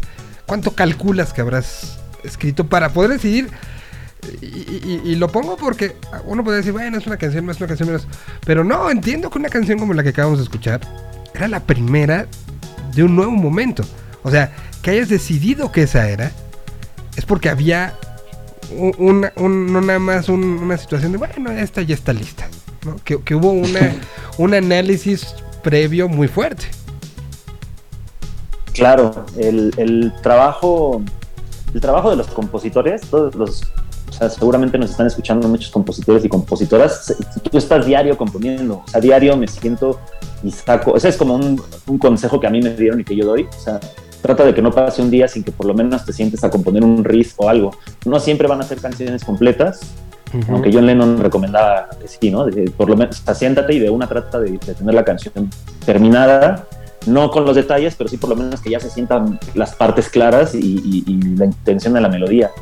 Eh, este, para llegar a este trabajo, yo creo que, o sea, de finales de 2019 a mediados de 2020, que fue donde ya estábamos reproduciendo el disco, puta, pues no sé, mucho. O sea, canciones terminadas no fueron muchas, como unas 20, pero trabajo de, llenar y llenar y llenar notas del teléfono o, grabaciones donde podía, porque luego te agarran en el momento más raro donde no tienes dónde grabar y tienes que buscar cómo. O sea, yo, tengo en mi computadora probablemente, em, el otro día estaba haciendo cuentas y como 40 mil maquetas. O sea, te lo juro, no es exageración. Obviamente hay unas que son pequeñas ideas nada más de riffcitos o, o cosas que, que pasan muy fugazmente y las grabas, algunos tarareos, algunas cosas, eh, pero son muchísimas, muchísimas ideas porque pues todos los días pasa una canción y hay que agarrarla y si no la tratas de atrapar se te va y per- perdiste probablemente la mejor idea que vas a tener en tu vida. Entonces todo el tiempo hay que estar macheteando con eso y, y guardándolo porque nunca sabes, seguramente nunca lo vas a usar y se van a quedar ahí esas, esas maquetas. Y digo, y es un número que parece muy alto, pero seguramente por eso los Beatles siguen sacando discos cada año, a pesar de que tienen 50 años de que ya no existen, porque hay todo ese material. O sea, cuando estás haciendo canciones, todos los compositores y compositoras que existen deben de tener cuadernos repletos de textos y grabaciones repletas de ideas de muchísimas cosas que haces. Ahora, eh, eh, eh, esta- este ejercicio entiendo y, de repente lo puedes leer o escuchar o ver en entrevistas con los músicos que te dicen, no, yo tenía este cuaderno con canciones o estaban ahí guardada la canción esperándome. Pero realmente, ¿cómo, cómo es el proceso de... Y te lo digo haciendo la comparación con, con por ejemplo, tweets. ¿no? Eh, eh, El ejercicio a veces de... A ver, voy a abrir mi perfil. Ok, ahí está. Y voy a regresar a tweets míos de hace tres años. ¿no? O sea, además de que te das un rato scrolleando, bueno, depende de tu actividad twittera. Eh, y- y digo Twitter porque es uno como, como de ideas muy, muy claras, ¿no? O sea, muy sintéticas. Y de repente, y díganme cualquiera que ustedes que está escuchando esto, si, si se aguanta a sí mismo mucho o si se reconoce mucho cuando volteas a ver lo que tuiteaste hace 3 años, 5 años, 7 años, 10 años, dependiendo cuánto tiempo llevas en esto, eh, a, a veces es como, como un encuentro bien intenso y bien fuerte, ¿no? Me imagino que una canción es por lo menos ese sentimiento. O sea, hay muchos más fuertes, ¿no? ¿Qué, qué tanto es este grabo, grabo, grabo, escribo, escribo, escribo, hago hojas, hojas, hojas, tengo muchas maquetitas? ¿Qué tanto se regresa a buscar esos, esos fragmentos de ideas? Sí, sí, sí se da el caso. O sea, yo, de hecho, la, una de las canciones de, este nuevo disco es una canción que yo compuse hace ya varios años. La única que, que está fuera como del, del bloque de canciones que se hicieron durante 2019 por acá. Ajá. Es una canción que, que yo tenía maqueteada quizá para el primer disco, por ahí del 2016, y, y que por alguna razón no se grababa, no se grababa. Y qué bueno que no se grabó, porque la versión de, para este disco quedó muy buena. De hecho, es la canción que cierra el disco. Sí, Ok. Tiene esa potencia como de culminar así como todo el rollo del disco. Eh, pero sí, o sea, es penosísimo a veces que te metes así a ver tus, tus recuerdos y te encuentras unas cosas así de puta, ¿cuándo escribí esto? Qué horror, ojalá nunca nadie lo vea. Ah, y a veces pasa al revés, a veces pasa, escribes, o sea, lees una cosa que escribiste y es, qué increíble es esto, no me acuerdo de cuándo es, pero está padrísimo y lo, y lo reciclas y lo conviertes en algo, ¿no? Eh, a mí me pasó hace, unos, hace unas semanas que, que me encontré un, un de estos folders amarillos que se amarran con un hilito, Ajá. como manila, y, y lo abrí, no sabía qué había y saqué, digo que eran así como un montón de hojas de, arrancadas de cuadernos y con dibujos así, de textos míos. Los estuve revisando y sí había unos que me avergonzaban muchísimo, eran muy cursis o, o no sé. Y- pero había unos muy buenos, muy inteligentes, muy intensos, que estaban chidos como para retomarlos. Entonces, pues creo, creo que pasa un poco este fenómeno como a todos nos debe de pasar, que un día te despiertas y te ves al espejo y dices, hola, soy guapísimo. Y al día siguiente te despiertas y te ves y dices, ah, qué horroroso, no manches, ¿por, por qué? Y, es, y eres el mismo, pero, pero es como un Ajá. efecto de la percepción que te afecta. Percepción del momento en el que estás viviendo, de, de, de, de, de cómo está tu entorno, cómo estás tú contigo mismo. Es, es un, un ejercicio, o lo de los tweets, inténtelo alguien o, o, posteos en Facebook o en Instagram mismo, ¿no? De por qué subí esa foto, o sea, ¿qué estaba yo pensando? Ahora, en la, parte musical y en la parte creativa, pues evidentemente es, es, es un tema porque, porque de repente es, y dime si no tú que ahora eres maestro de- de esto, de repente se cae como en clichés de escribe y guarda, pero, pero que sí debe de completar el ciclo, ¿no? Porque es muy fácil decir escribí 200 páginas y nunca regresé a ellas, o hice una técnica que sí me llevó este, a, a- a retomar esas ideas, ¿no? Porque si no al final pues es tweets al aire, ¿no? Claro. Al- alguien, ahorita, antes de que se me olvide, alguien que, que ha experimentado muy chido con lo de los tweets ahorita es el, el David Aguilar. Acaba de publicar Ajá. un libro que se llama Aforismos del Interior. Que es este, aquí ya le estoy haciendo promoción a su, a su libro, que está muy chido. Fui a su presentación y justo es una colección de tweets de, de 10 años. Imagínate, o sea, desde que él abrió su cuenta, este, seleccionó como todos los. Él usaba Twitter en este sentido y terminó haciendo un libro. O sea, puede, puede pasar. No, pues, que puede Eh, pasar, que me queda clarísimo. Pero, pero se necesita justo eso que hizo David y eso que platicas que hiciste tú. Es primero una situación personal de poderte enfrentar contigo mismo. Y segundo, un- algo que es muy fácil decir, pero muy difícil hacer. Que es esta constancia o este. Esta. eh, pues sí, un poco. eh, como disciplina, ¿no? De, de lo voy a hacer para después retomarlo. O sea, en el caso Lo de que pasa es que lo que pasa es que no es muy difícil que yo no creo en esto. Antes, o sea, más joven sí creía en esta genialidad donde estás ahí así viendo el infinito y de pronto llega el rayo iluminador y te sale la canción genial, ¿no? Ujú. Eso, esas genialidades, yo estoy convencido que no existen, habrá quien piense que sí, pero las canciones más geniales del universo salieron después de muchísimo trabajo, ¿no? O sea, está, está esta frase trilladísima ya, ya, ya no es nada nuevo para nadie, pero lo que decía Picasso de, no sé si existe la inspiración, pero si existe espero que me agarre trabajando.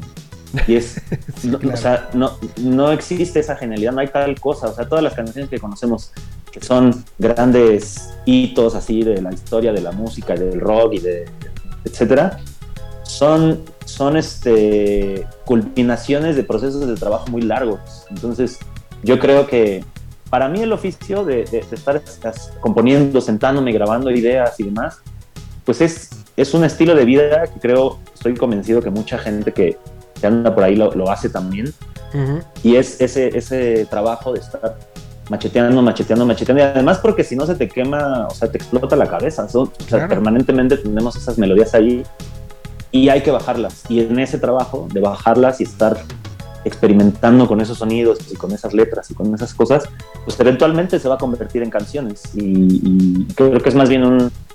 Es como el entrenamiento del deportista, o sea, nada más vas a una olimpiada cada cuatro años, pero los otros, el, el- el resto del tiempo, esos tres años, ocho meses, pues estás yendo a entrenar y a correr, Claro. a lo mejor hacer tus mejores marcas en momentos donde nadie las vio, y este, pero pues son para estar listo, ¿no? No, totalmente, totalmente. Sin, sin el, eh, la televisión y la red social detrás de ti, pero, pero es un proceso que se hace, ¿no? Y que se hace ahí como en vistas de algo. A lo mejor aquí son ciertos conciertos o ciertos momentos o los lanzamientos, pero es algo que es de todos los días y por eso utiliza la palabra disciplina.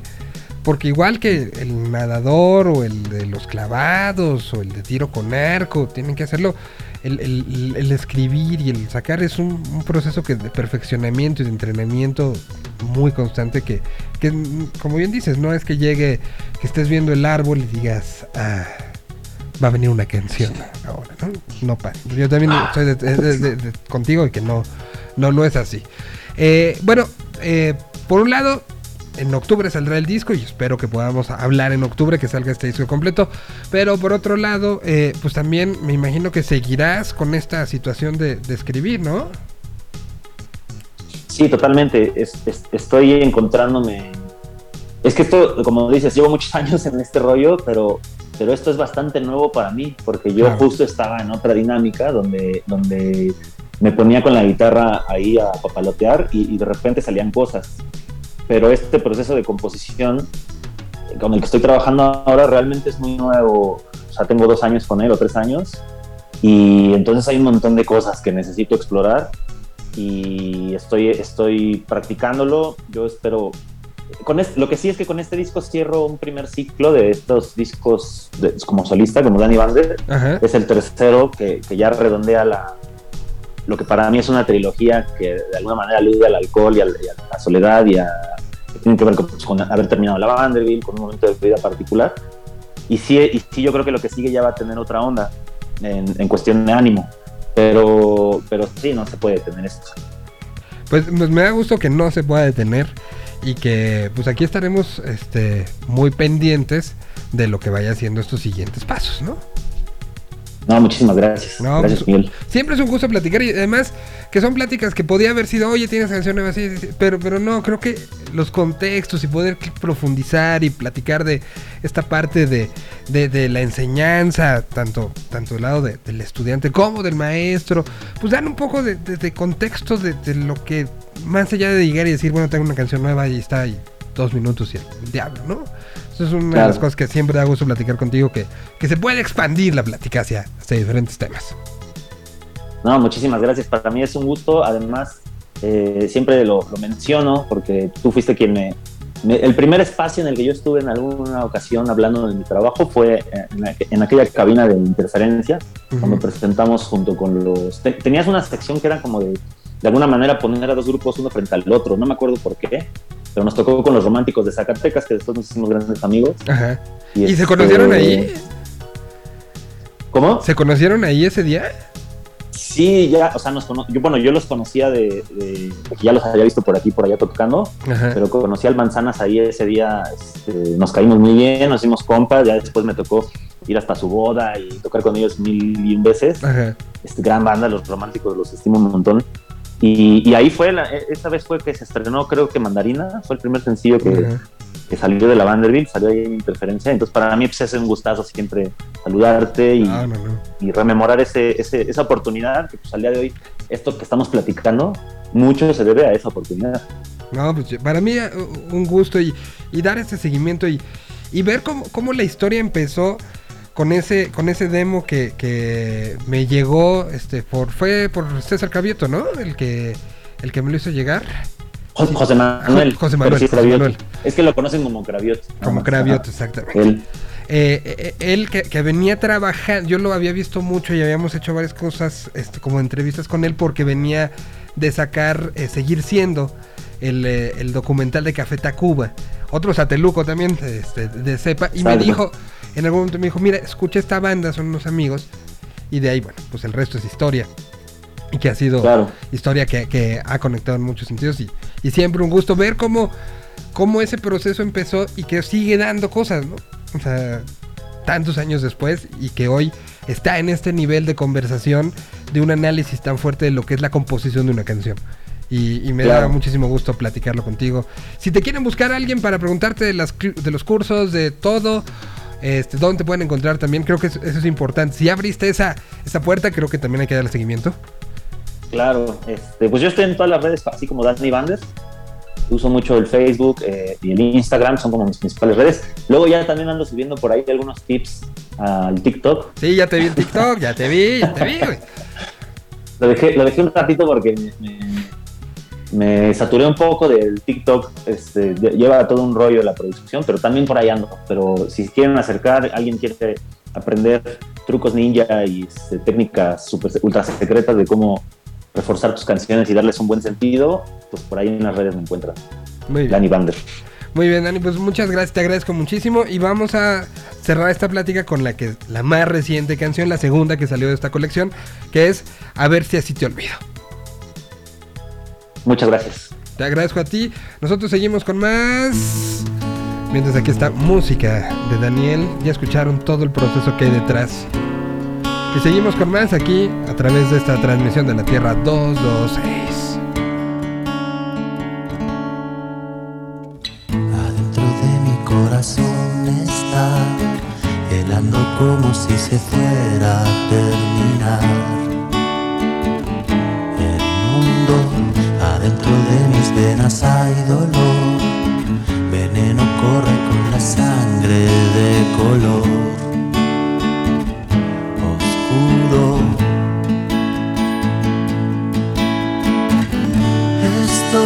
llorando por tu amor, pegado en el televisor.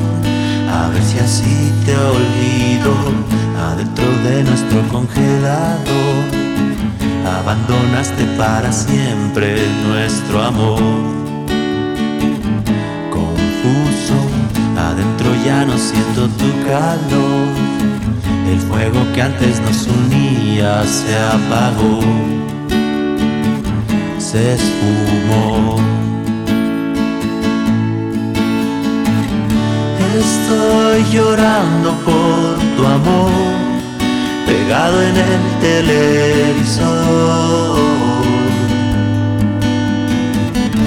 Estoy llorando por tu amor, pegado en el televisor. A ver si así te olvido, a ver si así te olvido, a ver si así te olvido, a si así te olvido.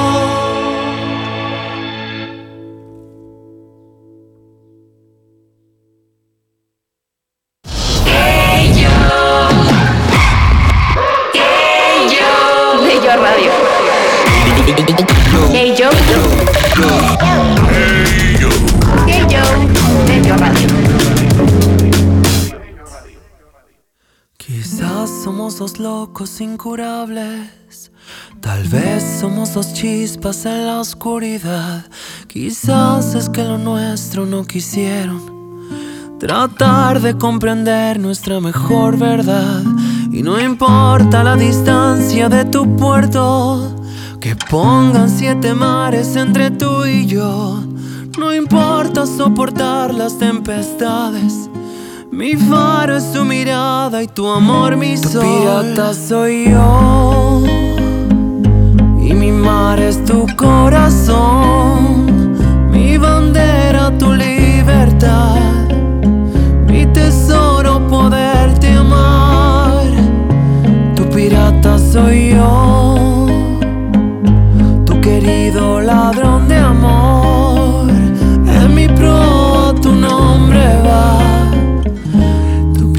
Pirata soy yo. ¿Por qué no han entendido que no hay edad, color, razón, ni condición,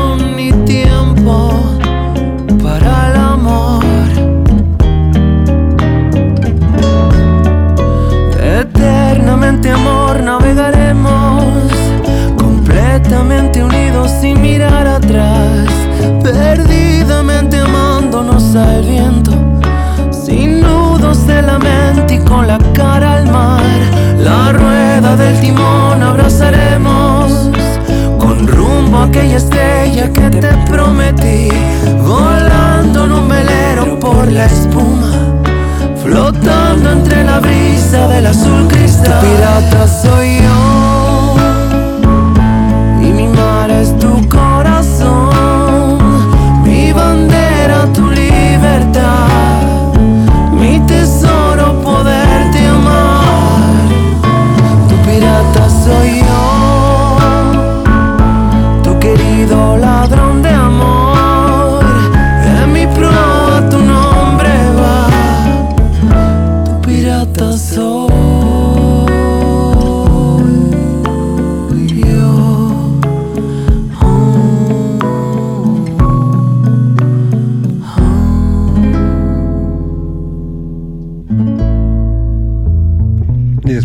estábamos tan clavados hablando de canciones de Emprendedor estaba, eh, pues teníamos que poner a alguien como Jepe, que vaya que es también un gran creador de canciones, ¿no? Eh, bueno, pues eh, vamos a ir eh, con más música de las cosas que se han estado estrenando en, en estos días y que al final tienen esta esta carga sobre, sobre la importancia de lo que hoy por hoy significa una, mus una canción. Cuando aquí, aquí tenemos, ya escucharon a alguien que, que eh, quiere, quiere jugar. Pues mientras eh, nos vamos a jugar con él, vamos con esto mm, que se llama Pucam. Es lo nuevo de Primavera Club, que lo escuchan eh, aquí.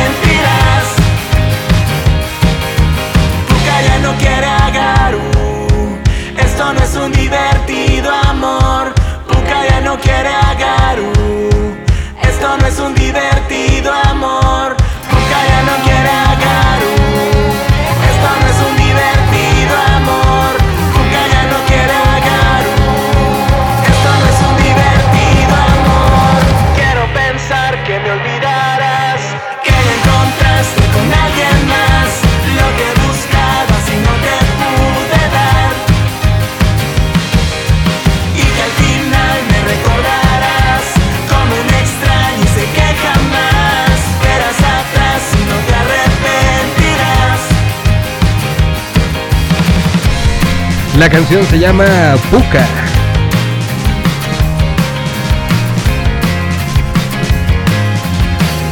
Es Primavera Club. Sonando aquí a través de la Tierra 226 donde tenemos que hacer un pequeño cambio en el fondo musical porque así lo indica el, el guion. Saludo con muchísimo gusto al señor Ricardo Castañeda de headbanging.mx, con el cual, y esto es como a modo ya anecdótico, entre muchas de las cosas que hemos vivido juntos a lo largo de muchos años, eh, la semana pasada nos volvió a pasar otra, estábamos hablando, después de haber hecho una entrevista, eh, estábamos platicando, viendo cosas tanto de, amigos como de, de, de Y nos tocó enterarnos juntos de otra de las que nos, ya nos han tocado. Nos ha tocado Gustavo Cerati, nos tocó Tom Petty, nos tocó estar juntos cuando... No me acuerdo si Chris Cornell también. Pero Tom Petty la tengo, lo tengo como muy clara. Y el otro día, sí, literal, estábamos en un Zoom y fue cuando llegó la alerta de la muerte de Charlie Watts. Eh, y, y digo, nos han tocado muchas, güey. Uy, bastantes. Desgraciad, ahora sí que desgraciadamente bastantes, pero mm, que nos ha tocado llevarles y, y dar la información inmediatamente. Creo que estás a punto de iniciar este, este Sí. programa. Y pues sí, eh, triste noticia que, eh, que ha dado, pues ahora sí que la, la vuelta, dio la vuelta al mundo y muchas reacciones, así como lo que había pasado anteriormente también con, con alguien más, no recuerdo con quién. Um, que hubo tributos, hubo bastantes, pues hubo bastantes cosas y no era para menos con un músico de la talla de Del tamaño, de- ajá, ¿no? A, a nivel a nivel pues mundial que hasta movió varias, varios géneros, ¿no? Ahora, yo sí estoy un poco decepcionado, tengo que decirlo, de muchos medios que no tuvieron una, o sea, de 60 años de carrera musical de Charlie Watts, no pudieron encontrar otra anécdota que no fuera cuando le pegó a Mick Jagger y le dijo que él era su su, su vocalista y no, él- no, no él el baterista del, de Jagger, ¿no? O sea, ¿en cuántos no lo viste eso? En, en Sí. 250 mil, ¿no? O sea, o sea un, un tipo que paralelamente llegó a tener varios proyectos de ensambles de jazz, un tipo que, que el propio Keith Richards dice que, que no se hubiera imaginado tocando y armando música con alguien más si no hubiera estado él ahí. O sea, un tipo que tiene 60 años de ser uno de los músicos más trascendentes del planeta. No es posible que nada más tuvieran esa anécdota para los, la- los editores de noticias para hablar de la trascendencia de Charlie Watts, ¿no? Sí, de- desgraciadamente, o sea, lo que vi- vimos replicado en muchos medios que no son especializados, sí fue obviamente noticia, pero yo lo, yo lo vi durante el transcurso de esa o sea, de la semana pasada y era de que repetían la, pues repetían la, la noticia y era de, pues lo mismo, o sea, lo mismo, lo mismo, lo mismo, lo mismo, y, y pues sí, es triste ver que no hay medios tan especializados como eso, ¿no? Digo, si es un músico, yo creo que pues de la, de la talla de los de los Beatles, ¿no? Pero pues no, no tan comerciales, o sea, hay que reconocer que también los, los Rolling no eran tan comerciales como los, como los Beatles. ¿no? Sí, no, prueba. Totalmente. ¿A qué le dieron importancia? Al mensaje que dio Paul. Al mensaje de que dio Paul, que, que bueno, también es ci- cierto hay que decirlo, ¿no? La reacción de Paul McCartney sin rasurar, desaliñado, eh, se, se ve una, una reacción muy natural, ¿no? Sí, sí, sí. Sí, sí, fue no, convertida, pues es así como fue convertida hasta dentro de las redes sociales que mantiene la familia de Tom Petty, de Tom Petty, este, y, a ti cuál fue, fue como de los mensajes, este, que se dieron por todos lados, de los que más te gustó, la foto o el recuerdo, Híjole, pues creo que fue una un, un post que subió Jagger eh, y de hecho lo replicaron varios músicos, guitarristas y, mucha gente del medio que, eh, que están eh, tras bambalinas justo a, pues, a minutos para subirse al escenario y tocar, eh, ¿no? Donde, donde va, va, van, eh, va Jagger, Richard, y, van caminando y, y Charlie está un poquito atrás, entonces pues van platicando y hasta lo jala Jagger, ¿no? Y se como que se va un poquito de lado Charlie, o sea, pero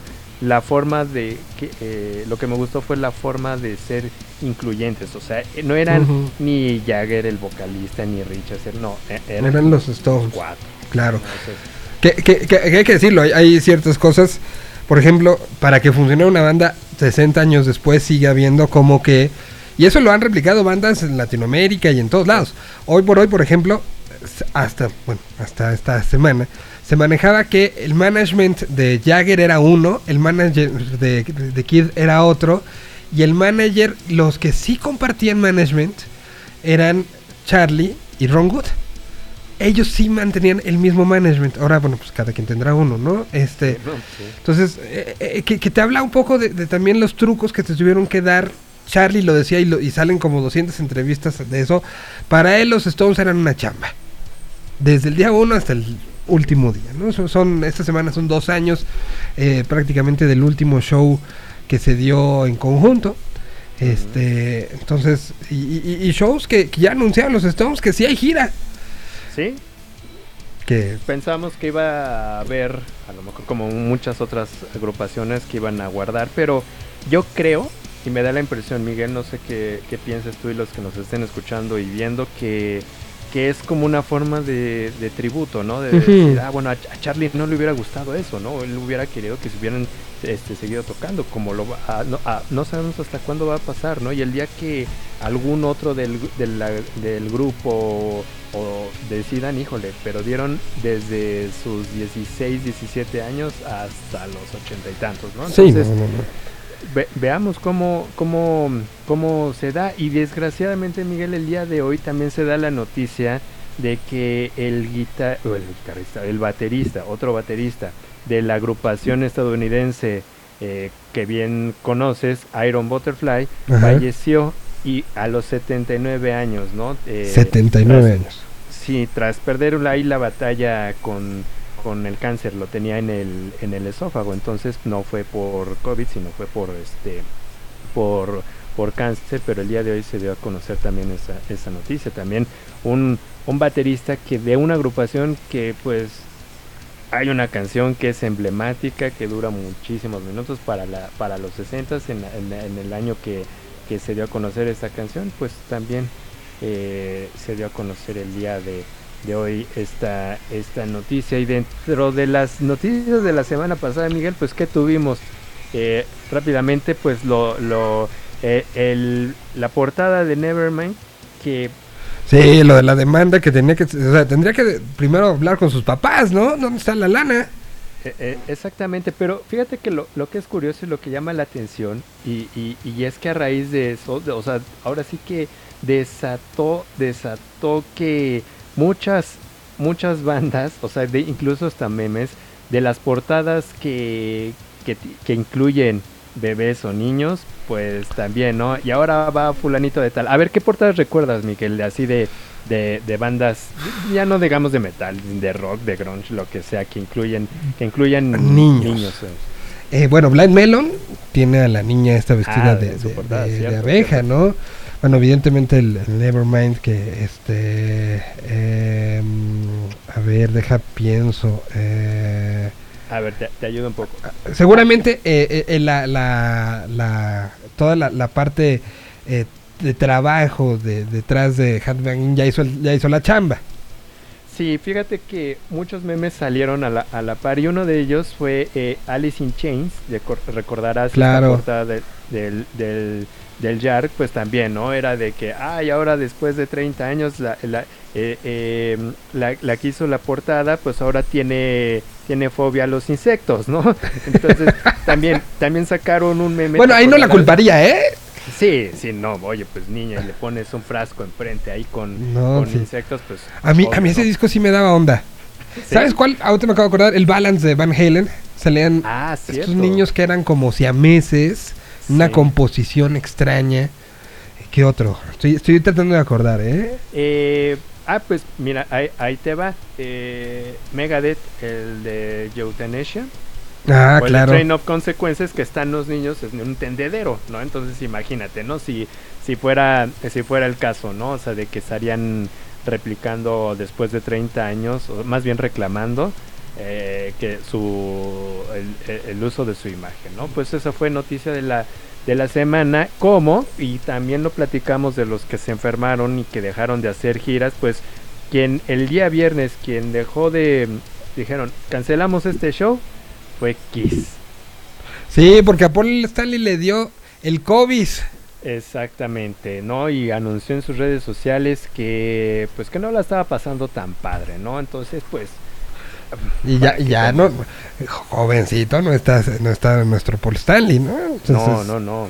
habrá- Y, y, y hay que eh, tener en cuenta muchas cosas, Miguel. O sea, lo curioso es que, por ejemplo, en el caso de, de, de- de Paul, ah, me guardo, ya no estoy chiquito, pues hay que cuidarse, pues para seguir brincando en escenario.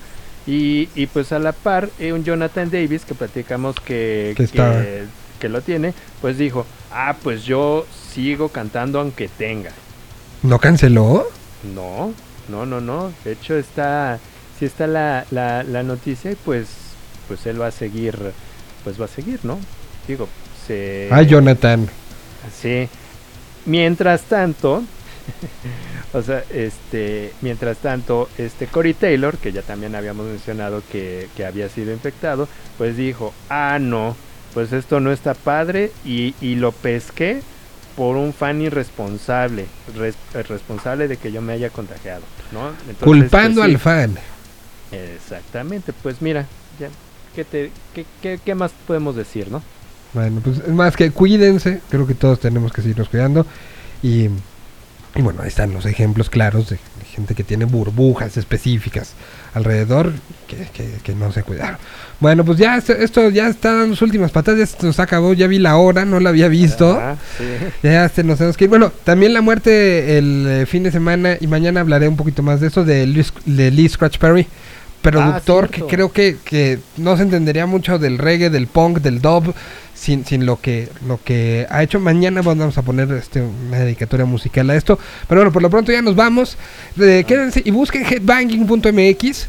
Ahí está toda Punto com punto MX. punto com punto MX, ahí está toda la información de todo esto está el está lo de las fotos de niños está en- hay un artículo al respecto Sí, sí, sí, sí. sí. para que lo busquen y vean eh, todo esto mañana regresamos nosotros en punto de las 12 muchas gracias Rick te mando un abrazo muy grande Igualmente, mi vida. y gracias también a Axel que estuvo encargado de que esto funcionara en video nos vemos el día de mañana nos escuchamos espero ya menos mormado pero bueno nos despedimos y nos despedimos en la, la aplicación vamos a empezar a sonar esto. Ahí están los eh, los Rolling Black House Coastal Fever. Gracias, se quedan en eh, Yo Mobile y los que nos escuchan en el podcast nos escuchamos el día de mañana.